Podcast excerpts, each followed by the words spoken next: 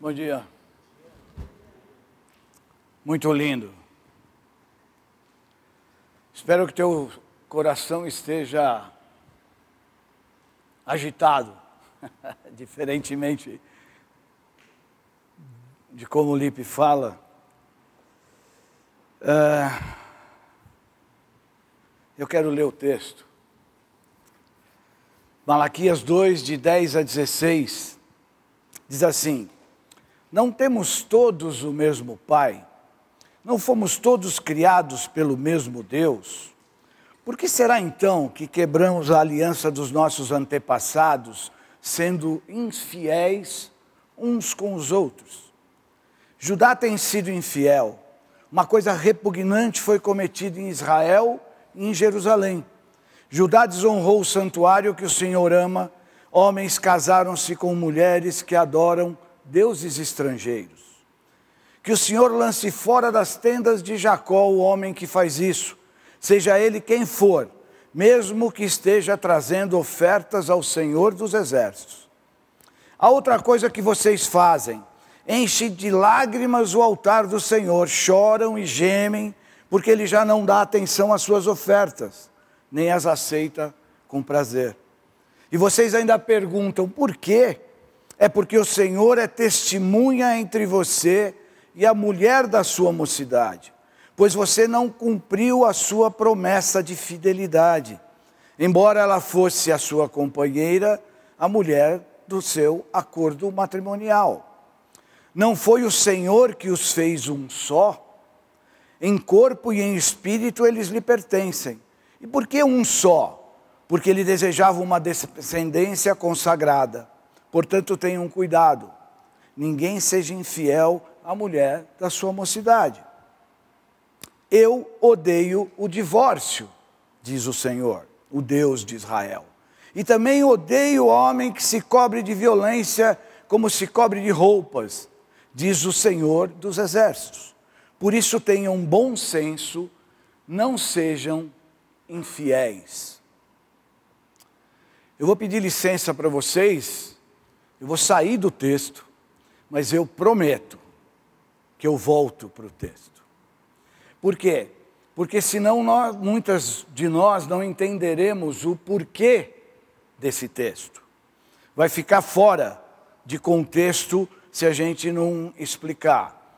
O profeta Malaquias está depois do exílio, já Judá e Israel já estão juntos e continua havendo problemas. Mas eu queria começar com uma afirmação: só existe um Deus. Só existe um Deus. O Deus de Israel é esse Deus. Ele é um Deus moral, ele é um Deus ético, Ele é um Deus amoroso, Ele é um Deus cuidador, Ele é um Deus onipresente, Ele é um Deus onisciente e é um Deus onipotente. Só existe um Deus. E Ele é fiel, não a você e a mim, Ele é fiel à sua aliança. Por isso que nós cantamos, Ele é fiel a mim, teologicamente é difícil essa frase, ele não pode ser fiel a mim porque eu só faço besteiras. Então, uh, ele é fiel à sua palavra, ele é fiel à sua aliança, a aliança que ele fez com o seu povo. Isaías 44 exalta esse Deus maravilhoso, um Deus que cuida, um Deus que, que está sempre presente, um Deus que sabe todas as coisas, um Deus que é carinhoso, um Deus que é cuidador. Só existe um Deus. Todos os outros deuses, com letra minúscula, são imagens feitas por mãos humanas, mitologias e invenções humanas e manifestações espirituais demoníacas orientadas pelo inimigo e adversário, Satanás, para enganar e destruir o tesouro pessoal de Deus que é o seu povo. Nós temos que ter isso na nossa mente.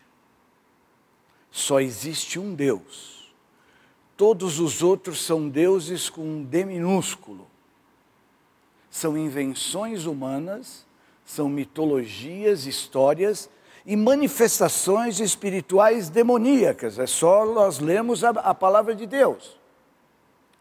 Tem um versículo que diz: Se a luz que há em ti são trevas, quão grandes trevas serão? Se as pessoas estão se baseando nesses deuses,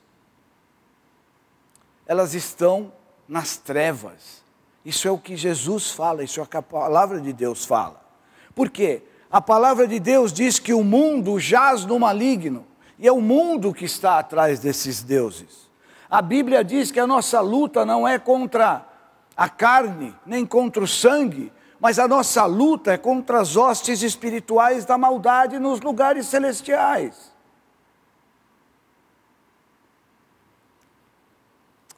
Existiam os deuses do Egito, existiam os deuses da Grécia, os deuses dos romanos, existe o hinduísmo, o espiritismo e uma série de ismos. Alguns são filosofias, outros são manifestações demoníacas travestidas de luz. A Bíblia diz que o diabo ele se manifestaria até como um anjo de luz para, se possível, enganar a muitos. Se a gente não andar com essa verdade na nossa mente, que só existe um Deus, não sou eu e nós não somos uma, uh, uma ideia ou um estilo de vida, falar uma religião é, é, é, é pejorativo, mas elitista. É o Senhor que fala isso na palavra dele. Ele diz que ele é o único Deus. Como que começa a Bíblia? No princípio criou Deus os céus e a terra e tudo que neles há. Ele, esse é o Deus da Bíblia. Quando o povo de Deus foi liberto da escravidão do Egito, estava para entrar na terra prometida, Deus os avisou e os alertou sobre os perigos que eles iriam enfrentar. Deus joga limpo. Se é que a gente pode dizer na linguagem humana isso? Deus joga limpo. Ele avisa aquilo que você não pode fazer. Em Deuteronômio 7, 1 a 4 diz: Quando o Senhor, o seu Deus, os fizer entrar na terra, para a qual vocês estão indo para dela tomarem posse, ele expulsará de diante de vocês muitas nações. Os hititas, os girgazeus, os amorreus, os cananeus, os ferezeus, os heveus e os jebuseus. São sete nações maiores e mais fortes do que vocês. E quando o Senhor, o seu Deus, as tiver dado a vocês, e vocês as tiverem derrotado, então vocês as destruirão totalmente. Não façam com elas tratado algum, e não tenham piedade delas. Não se casem com pessoas de lá, não deem suas filhas aos filhos delas, nem tomem as filhas delas para os seus filhos pois elas desviariam os seus filhos de seguir-me para servir a outros deuses. E por causa disso a ira do Senhor se acenderia contra vocês e rapidamente os destruiria. Assim vocês tratarão essas nações: derrubem os seus altares, quebrem as suas colunas sagradas, cortem os seus postes sagrados e queimem os seus ídolos. Pois vocês são um povo santo para o Senhor Olha o único Deus falando. O seu Deus, o Senhor, o seu Deus, os escolheu dentre todos os povos da face da terra, para ser o seu povo, o seu tesouro pessoal. Nós não podemos andar de cabeça baixa. Nós somos o tesouro pessoal do único Deus da face da terra. Em Êxodo 34, de 10 a 16, diz assim: Faça com você uma, faço com você uma aliança. A essa ele é fiel, disse o Senhor. Diante de todo o seu povo Israel farei maravilhas, jamais realizadas na presença de nenhum outro povo do mundo. O povo no meio do qual você habita verá a obra maravilhosa que eu, o Senhor, farei obedeça às ordens que hoje lhe dou. expulsarei de diante de você os amorreus, os cananeus, os hititas, os ferezeus, os heveus e os jebuseus, e todos os eus. Isso é, é uma inferência minha, tá? Acautele-se para não fazer acordo com aqueles que vivem na terra para o qual você está indo, pois eles se tornariam uma armadilha. Ao contrário, de novo, derrube os altares deles, quebre as suas colunas sagradas e corte os seus postes sagrados. Nunca adore nenhum outro Deus, minúsculo, porque o Senhor, cujo nome é zeloso, é de fato Deus zeloso. Acautele-se para não fazer acordo com aqueles que já vivem na terra, pois quando eles se prostituírem, segundo os seus deuses, e lhes oferecerem sacrifícios, convidarão você e poderão levá-lo a comer dos seus sacrifícios e a escolher para os seus filhos mulheres dentre as filhas deles. Quando elas se prostituírem, seguindo os seus deuses, poderão levar os seus filhos a se prostituírem também. Continua avisando e jogando limpo. Em Jeremias 7,31, os de Judá fizeram o que eu reprovo. O próprio povo de Deus, declara o Senhor. Profanaram o templo que leva o meu nome, colocando nele as imagens dos seus ídolos, profanando o templo. Mas eu peguei esses dois versículos, o 30 e o 31, para mostrar aqui o que, o que ele fala.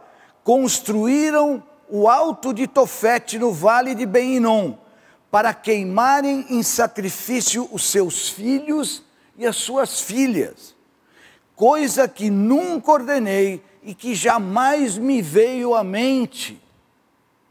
Olha que ponto chegou o povo de Deus, avisado por não fazer, avisado e não fazer aquilo que o Senhor os tinha avisado os levou a terem sérios problemas. Agora, como esses deuses falsos enganaram o povo de Israel? Pode uma forma degradante de adoração engodar alguém? Pode. Que motivo induzir um povo a contaminar a adoração pura com a falsa? A desobediência e toda a estratégia diabólica e demoníaca de destruir o povo de Deus. Olha só, os deuses falsos que a antiguidade adorava, lembra que eu falei que Deus é um Deus moral, um Deus justo, zeloso? Os deuses falsos que a antiguidade ou os antigos adoravam eram imorais, limitados, imitadores, muitas vezes se alimentavam dos seus súditos, e também sacaneavam, desculpe a palavra, mas não tem outra que vocês entendam melhor. Sacaneavam seus súditos buscando somente o seu bem e não o deles. Esses eram os deuses que eram adorados pelos outros povos, indistintamente, fora de Israel.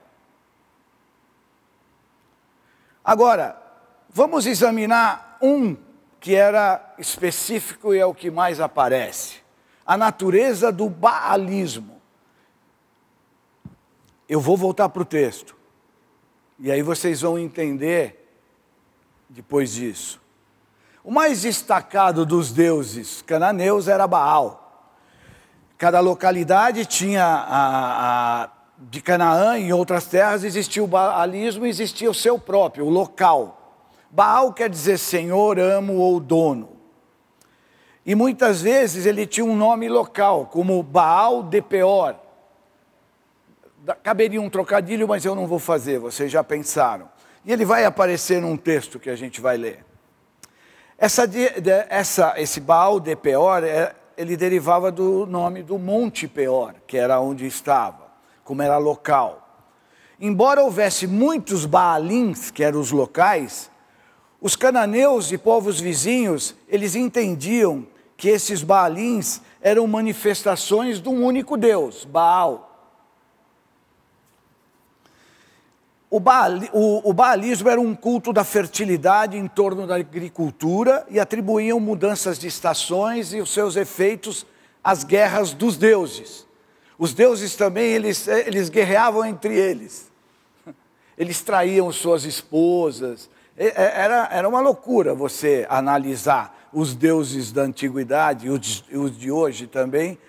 Eles, a moral passou longe, não tem moral nenhuma. E eles pensavam, na antiguidade, que o acasalamento de Baal com a sua esposa Astorete, nessa época, garantia a fertilidade das colheitas, dos rebanhos e das manadas durante o ano vindouro. Então, olha o que eles faziam. Os adoradores de Baal acreditavam que, se ele se empenhasse em certos ritos prescritos nas suas festividades religiosas, servia para estimular os deuses a seguir o mesmo modelo. Tem alguma coisa errada aí, né? Os súditos faziam algumas coisas para induzir os seus deuses a fazerem o mesmo. E o que que eles faziam? Eles, para celebrar Baal e despertar Baal, Deus Baal estava meio dormindo, eles falavam, pô, ele não está fazendo muita coisa. Eles se para estimular-o a se acasalar com Astorete, que era sua esposa, eles entregavam-se, os seus súditos, a urgias sexuais de uma irrestrita devassidão. Esses eram os cultos, eram os cultos pagãos. Esses eram os cultos dos vizinhos da terra prometida, aonde Deus estava levando o seu povo. Agora você começa a entender um pouco os avisos que Deus fez nos textos a espécie de magia realizada na esperança de que esses deuses imitassem seus adoradores e garantissem um ano agrícola fértil e próspero. Está invertida a situação. É o Deus que tem que dar o exemplo, é o Deus que tem que abençoar. Não são os súditos que fazem as coisas para ver se o Deus segue e faz alguma coisa. Logicamente, se você parar para pensar, não tem sentido. Em todo o Canaã podia ter, ser encontrados santuários em honra a Baal, onde serviam homens e mulheres prostitutas, com sacerdotes oficiando esses cultos. Tanto as colunas sagradas como os postes sagrados, lembram do texto que era para derrubar e era para cortar no meio tal? Eram símbolos sexuais. Deus fala: olha, quando vocês encontrarem postes sagrados e colunas, derrubem, cortem, destruam. Todas essas colunas e esses postes eram símbolos sexuais. As referências em alguns textos e nas descobertas mostram que o baalismo era uma forma muito degradada de adoração. Era assim que eles adoravam os seus deuses, em orgias, em prostitutas cultuais. As deusas Astorete, Anate e Aserá simbolizavam tanto a lascívia como a violência sadística e a guerra. Tinha Deus para tudo, mas não servia para nada.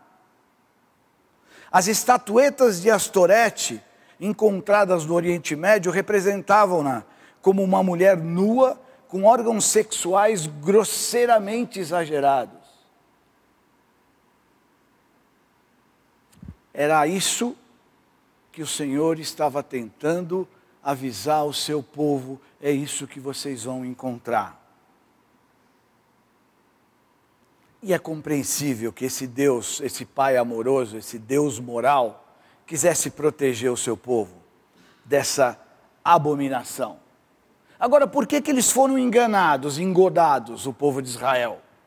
Primeiro, porque não fizeram o que Deus mandou. O que, que Deus mandou lá atrás, que a gente viu? Ai, mas Deus, ah, ele mandou matar todo mundo. Mandou matar todo mundo. Ele pode fazer isso, ele é o único Deus que existe. Você tem dúvida? Pergunte a ele. Eu não tenho dúvida do porquê que ele mandou fazer isso, se a gente for ler o texto e acompanhar. Por quê? porque esses povos eram uma má influência. Eles faziam sacrifícios humanos, eles sacrificavam os seus filhos, eles faziam uh, orgias sexuais. Não era o padrão do Deus único. Não era esse o padrão. E aqui tem, por que, que eles foram engodados? Porque os cananeus eram muito bons na parte agrícola. Então, se os seus, os israelitas, para fertilizar o solo, para cultivar o solo, iriam perguntar para os cananeus como eles faziam, já tem alguma coisa errada. Eles iam perguntar para quem eles tinham que ter matado. Então já tem um problema. Sobrou gente lá e não era para sobrar. E esse foi um dos problemas de Israel, que ela não cumpriu aquilo que Deus tinha uh, mandado. E quando eles perguntavam isso e os cananeus faziam os seus sacrifícios e os seus cultos ao deus Baal para fertilidade, o povo de Israel falava: pô, mas eu tenho que orar a Deus, como é que eu faço? Eles falavam: você pode continuar, você pode cultuar ao teu Deus e você pode cultuar também a, a Jeová. Você pode cultuar Baal e você pode cultuar a Jeová, não tem problema nenhum. Você pode continuar. Então, isso foi o engodo, isso foi aquilo que o, o povo cananeu conseguiu engodar o povo de Israel no seu culto, no seu dia a dia. Agora, eles tinham vivido uma, uma experiência, o povo de Israel, antes de entrarem na terra prometida, eles já tinham vivido um momento desastroso desse, de idolatria e imoralidade sexual. Vamos, eu vou voltar, eu vou ler um texto em, é, em Números 25, que é um evento que acontece nas planilhas de Moabe, aonde os israelitas cederam à tentação e eles se empenharam numa adoração falsa. Aqui comigo. Em Números 25 diz: Eu vou ler alguns versículos. Enquanto Israel estava em Sitim, o povo começou a entregar-se à imoralidade sexual com as mulheres moabitas. Olha só, já começa assim o texto. Que os convidavam aos sacrifícios dos seus deuses. O povo comia e se prostrava perante esses deuses. Assim Israel se juntou à adoração a Baal Peor, e a ira do Senhor acendeu-se contra Israel. E o Senhor disse a Moisés: Prenda todos os chefes desse povo, enforque-os diante do Senhor, à luz do sol, para que o fogo da ira do Senhor se afaste de Israel. Então Moisés disse aos juízes de Israel: Cada um de vocês terá que matar aqueles que dentre os seus homens se juntaram à adoração a Baal Peor. E aí um israelita trouxe uma mulher midianita na presença de Moisés e de toda a comunidade de Israel que choravam à entrada da tenda do encontro. Eles estavam com um problema de adoração errada, de imoralidade e um, uh, a gente poderia dizer no nosso, no nosso linguajar, um desavisado apareceu com uma mulher midianita passeando pelo meio do povo, passou na frente de Moisés, eu estou resumindo um pouco aqui, e na cara dura estava levando aquela mulher que não era uma mulher do povo de Israel. Agora, o que, que aconteceu? Quando Finéias, filho de Eleazar, neto de Arão, viu isso, ele apanhou uma lança, seguiu o israelita até o interior da tenda e atravessou os dois, ele e ela, com a lança. O corpo da mulher e o corpo do israelita. Então cessou a praga contra os israelitas. Quando eles estavam fazendo as suas orgias e desobedecendo aquilo que Deus queria, Deus colocou uma praga. E olha só, os que morreram por causa da praga foram 24 mil. Aqui. 24 mil que morreram por causa da praga. E o Senhor disse a Moisés: Finéias, filho de Eleazar, neto de Arão, desviou a minha ira de sobre os israelitas, pois foi zeloso, com o mesmo zelo que tenho por eles, para que em meu zelo eu não os consumisse. Depois, se você continuar no texto, é Números 25, ele fala o nome, a família e de onde era o, o israelita, e fala o nome da mulher e a família da midianita. Ele não omite isso, ele fala quem era, quem foi que pecou. Uma coisa que você vendo o que a Bíblia diz em todo o seu contexto, a idolatria leva à imoralidade sexual. Você pode querer separar as duas coisas, mas não tem como separar. Toda idolatria leva à imoralidade sexual, porque a idolatria é você não colocar o único Deus no lugar que ele tem, ele tem que estar.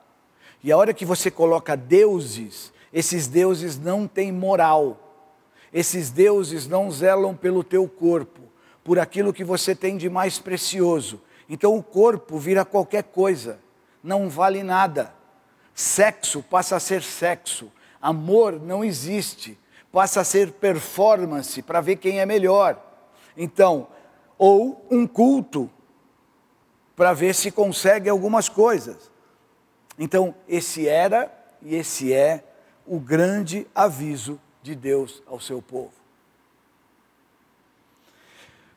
Como eu prometi a vocês, eu vou voltar para o texto agora. Famílias em perigo é um tema de manchete, certo? É um tema atual. E aí eu sou taxado de que tudo eu falo da teologia, mas não a teologia de teólogo, de estudar teologia, de passar 200 horas com livros abertos, porque muitas vezes não adianta nada. Se você quer uh, esquecer de Deus, comece a estudar teologia, tem essa máxima também, né? Mas a teologia correta, ela determina a nossa vida.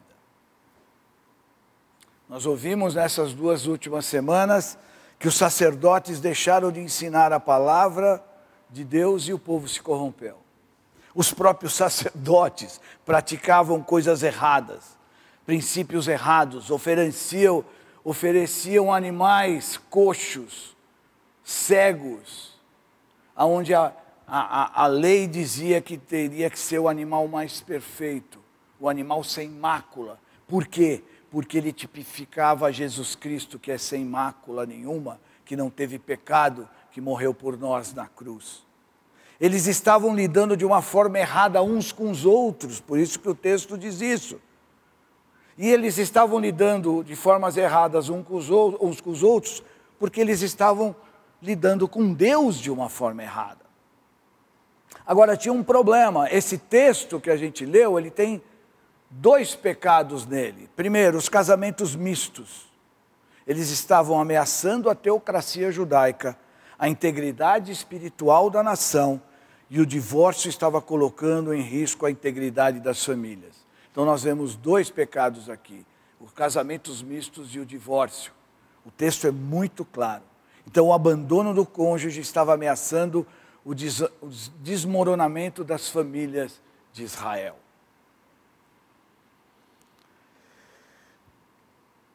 Lendo o texto, nos versículos de 10 a 12, não temos todos o mesmo Pai, não fomos todos criados pelo mesmo Deus, porque será que quebramos a aliança dos nossos antepassados sendo infiéis uns com os outros? Judá tem sido infiel, uma coisa repugnante foi cometida em Israel, em Jerusalém. Judá tem sido infiel, uma coisa repugnante já foi cometida em Israel e em Jerusalém. Judá desonrou o santuário que o Senhor ama. Homens casaram-se com mulheres que adoravam deuses estrangeiros que o Senhor lance fora das tendas de Jacó o homem que faz isso, seja ele quem for, mesmo que esteja trazendo ofertas ao Senhor. É fundamental nós entendermos que o casar com mulheres estrangeiras não era uma objeção racial, era religiosa. Não era um preconceito racial. Se a gente fosse ver, for ver, ah, saíram do Egito muitas pessoas que não eram do povo de Israel, mas foram acolhidas pelo povo de Israel e Deus sempre as abençoou. Então, o problema não era racial, o problema era religioso. Por quê? O que, que Deus avisou lá no começo? Eles vão se prostituir e vão levar vocês a se prostituírem. As mulheres vão se casar, os homens vão se casar com essas mulheres, e essas mulheres trazem os seus deuses da sua família e elas vão ensinar os seus filhos e vão acabar com todo o, aquilo que o Deus único está criando. E o profeta Malaquias tem fortes razões para provar que esse casamento conspirava contra o propósito de Deus. É uma deslealdade e é uma quebra da aliança. O versículo 10 fala isso. O versículo 10 fala isso. Não temos todos o mesmo Pai, não fomos todos criados pelo mesmo Deus, por que será então que quebramos alianças dos nossos antepassados, sendo infiéis uns com os outros? Isso é uma quebra da aliança, porque Deus se comprometeu a abençoá-los, mas eles se comprometeram também, eu não li o texto, a obedecerem a Deus e a não fazerem essas coisas. ele leva o casamento misto.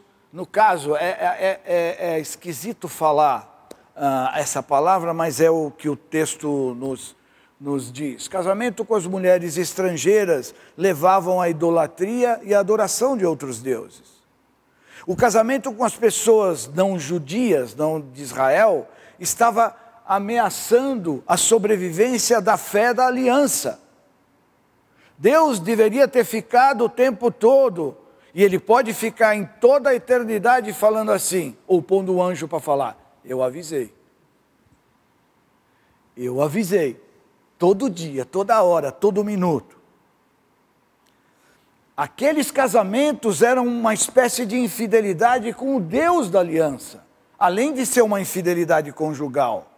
Era uma traição ele era uma porta de entrada para o desvio da fé. Vamos lá dar uns exemplos. Foi assim na geração antediluviana, foi a mesma coisa.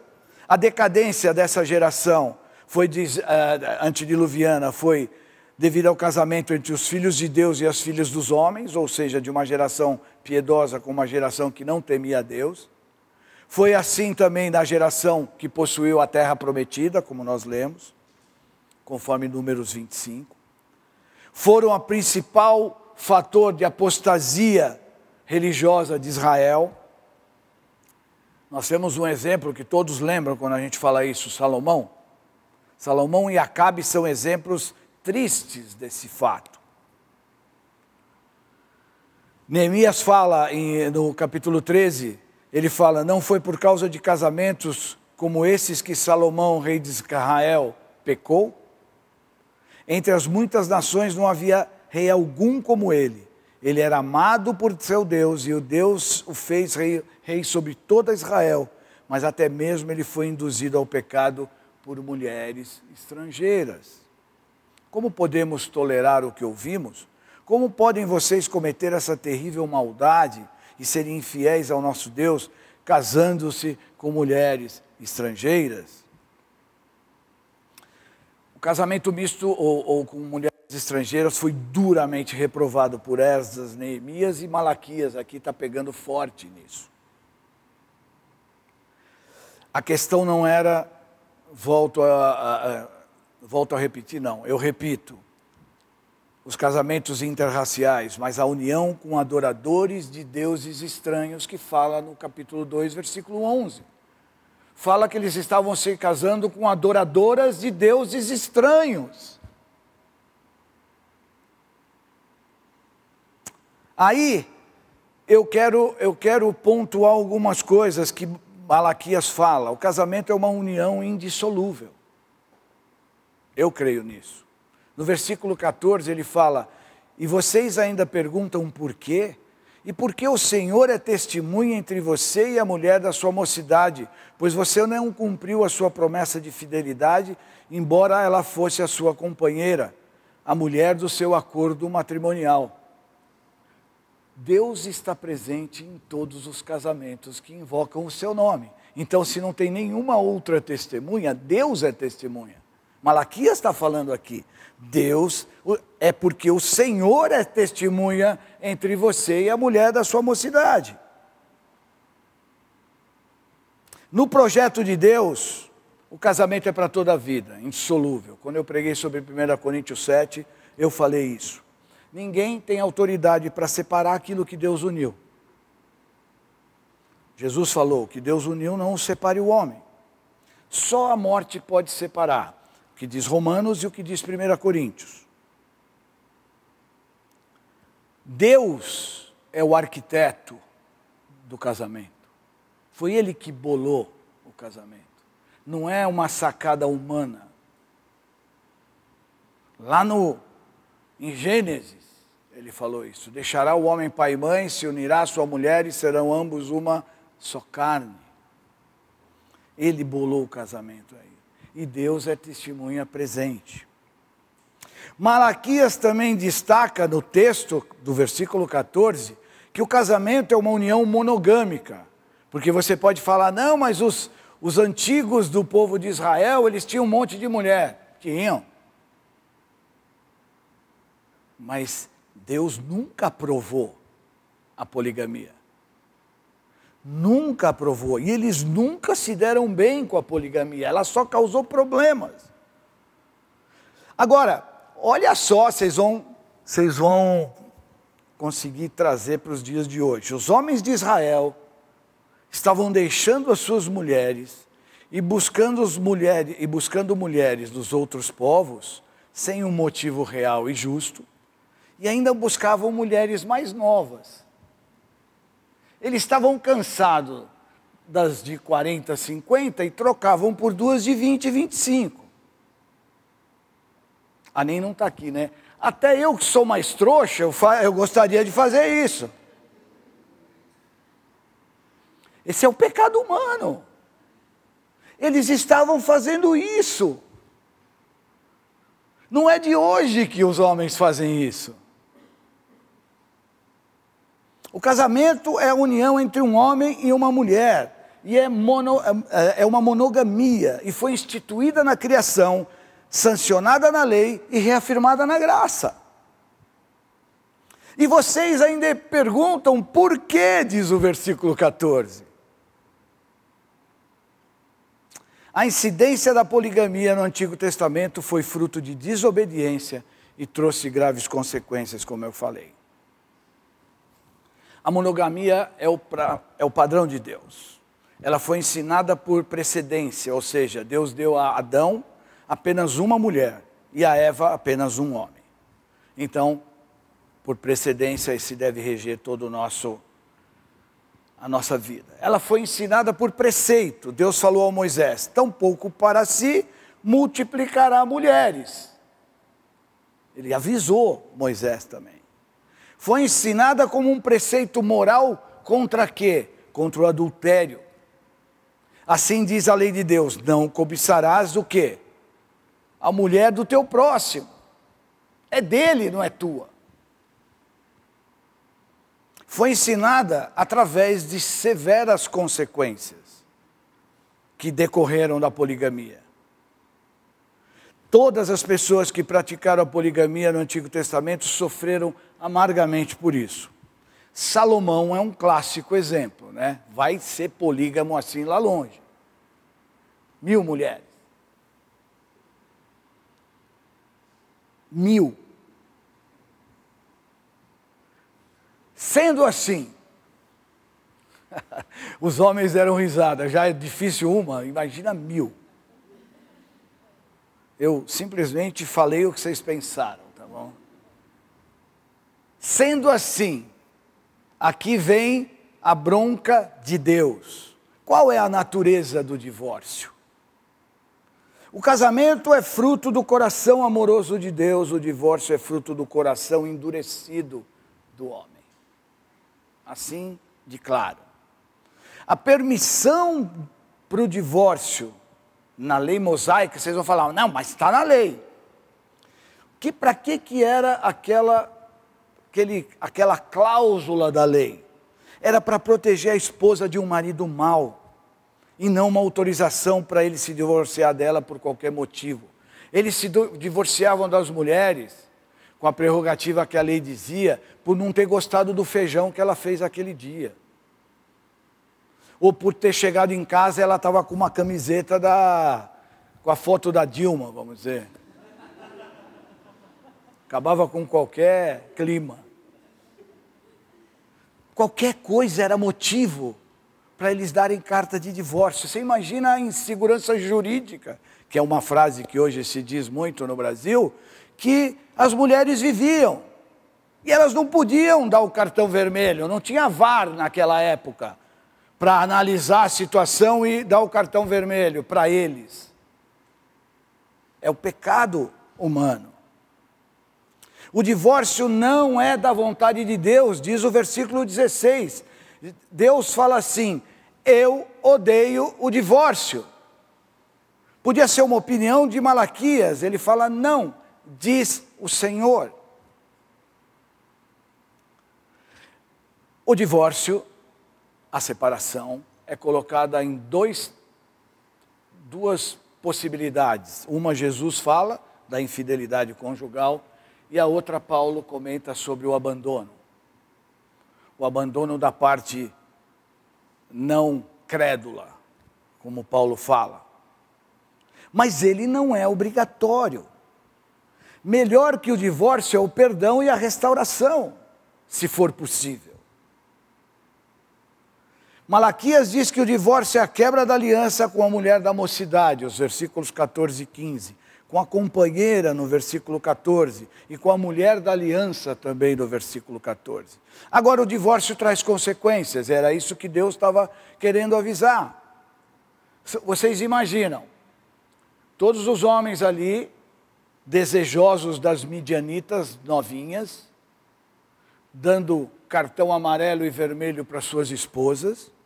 Imagina a consequência que isso trouxe à nação de Israel, por não ter, por não ter exterminado esses povos corruptos, esses povos que adoravam outros deuses. O divórcio não é indolor, essa é uma das consequências dele. Daley Galloway, é um psicólogo, disse que o divórcio é a mais destrutiva das crises emocionais. Ele é uma dor que corta como faca. Ele é um ato de violência contra o cônjuge e contra os filhos. A violência psicológica e emocional precede ao divórcio. Ele é como um terremoto que provoca grandes estragos.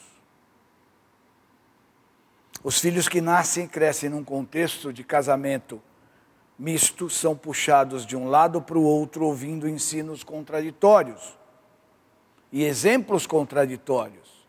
E o que leva o divórcio ainda pior ainda. Agora, as maiores vítimas, nós sabemos, são os filhos. Não são os dois adultos que podem arcar com as suas consequências de fazer o certo ou fazer o errado. O divórcio é o colapso dos sonhos, é o naufrágio da esperança e a, é, e a, perdão, a desistência deliberada de uma aliança firmada na presença de Deus. Por isso que Deus odeia o divórcio. Malaquias aponta ele provoca profunda dor na pessoa abandonada. A gente vê no versículo 13. A outra coisa que vocês fazem, enche as lágrimas o altar do Senhor, enchem de lágrimas o altar do Senhor. Choram e gemem, porque ele já não dá atenção às suas ofertas, nem as aceita com prazer. As mulheres iam chorar no altar do Senhor porque estavam sendo abandonadas. Agora, os homens também iam chorar, porque estavam fazendo coisas erradas. E eles iam fazer ofertas a Deus. E o que, que diz o texto? Que Deus não aceitava essas ofertas. Que Deus não aceita essas ofertas. Eles oravam, eles choravam, mas não obedeciam. Não existe isso. Ah, Deus conhece o meu coração. Sem dúvida. Melhor que você. E sabe que você não vale um tostão, nem eu. O que nós falamos não se escreve. A nem sempre fala. Tem gente que o que fala não escreve, porque não vale nada. Porque hoje aqui nós nos deleitamos, choramos com os hinos, até nos ficamos constritos e constrangidos com a palavra, mas na hora do almoço já volta a ser tudo o que era. Por quê? Porque nós temos que levar o que a Bíblia diz a sério. Por isso que os, as uniões e os casamentos são destruídos e a, a grande estratégia satânica é ele destruindo a célula máter que Deus bolou, que é a família, que é o casamento. Ele acaba destruindo a sociedade. É só ver os jornais do dia a dia. O divórcio às vezes dói mais do que o luto para o cônjuge abandonado. E para os filhos, órfãos de pais vivos. Tem pessoas que dizem assim: eu vou me divorciar porque meu casamento não foi Deus quem fez. Não foi o que a gente leu no texto, né? No texto a gente leu que Deus foi testemunha. Eu vou me divorciar porque eu não consultei a Deus para me casar. Aí o negócio está feio. Mas também não dá para ficar falando, Deus me mostra a mulher, ou me mostra o marido. Você tem parte nisso, e Deus vai, vai te conduzir. Se você só briga o dia inteiro, já é um sinal que não é para casar. E se não tem a mesma ideia tua de vida, se não tem os mesmos preceitos, se não tem a mesma fé no Deus vivo que você, olho, vai ter problema na frente. E os problemas não vão melhorar, eles vão piorar depois que casar. Porque aí é só os dois na mesma casa, vai saber o que vai acontecer. Eu vou me divorciar porque não amo mais o meu cônjuge ou encontrei uma pessoa mais interessante. Que legal. É uma bela desculpa. O amor não é sentimento. O sentimento faz parte do amor. Agora, sentir amor todo dia você não sente. Você tem uma aliança. Você tem um compromisso. Você tem uma construção de uma família. Que isso vale mais do que qualquer sentimento. E eu queria chamar os músicos aqui para cantarem uma música e aí eu queria fazer o final. Nós vamos cantar isso novamente, mas eu queria que antes que nós cantássemos de novo, nós temos uma lição a ser aprendida. Quando nós consideramos o que tem acontecido hoje na cristandade, nós não devemos nos surpreender que Israel foi alcançado e enlaçado pela idolatria. Hoje em dia, pessoas educadas se metem com adivinhos, no ocultismo, usam amuletos, pulseirinhas, em algumas partes do mundo recorrem até, recorrem até mesmo curandeiros, na esperança de obter alívio para alguma doença. Para onde você vai quando o bicho pega? Quando realmente você tem dúvidas? Para onde você vai? A quem você recorre? A Deus ou ao único Deus verdadeiro? Prolifera hoje a imoralidade sexual, os descasamentos, a desonestidade e outras obras que Gálatas chama de obras da carne. Nós precisamos afirmar que, com relação ao divórcio, o clamor dos feridos é mais alto aos ouvidos de Deus do que as orações daqueles que ferem. Pode parecer frase de efeito, é bonita a frase, mas é uma verdade isso. As lágrimas dos oprimidos são mais preciosas para Deus do que as ofertas dos que oprimem. E hoje, na igreja, no nosso dia a dia, como a gente pode cantar com esperança se tudo mudou? Se Cristo já veio, Cristo morreu na cruz pelos nossos, pelos nossos pecados, Ele ressuscitou ao terceiro dia, você não está sozinho. A música diz que, independentemente do que passou, com Cristo, se tudo mudou, a alegria vem para uma vida cheia, uma vida plena. A mensagem não é para nos deixar down, é para nos levantar e dar esperança.